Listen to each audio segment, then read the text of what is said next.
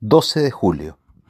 Sabe el Señor liberar de tentación a los piadosos y reservar a los injustos para ser castigados en el día del juicio. Segunda de Pedro, capítulo 2, versículo 9. Los piadosos son tentados y probados.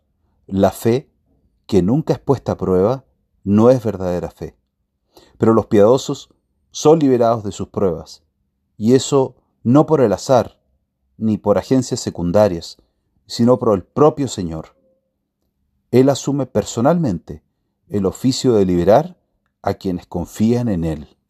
Dios ama a los piadosos que le siguen, y Él tiene el propósito de saber dónde están y cómo les va.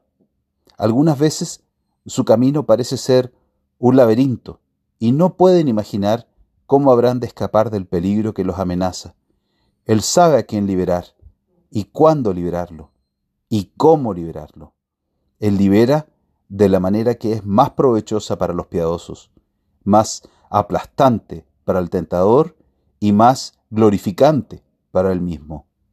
Podemos dejar el cómo al Señor y contestarnos con regocijarnos en el hecho de que Él, de un modo u otro, hará que su propio pueblo supere todos los peligros, pruebas y tentaciones de esta vida mortal, para gloria de su propia diestra.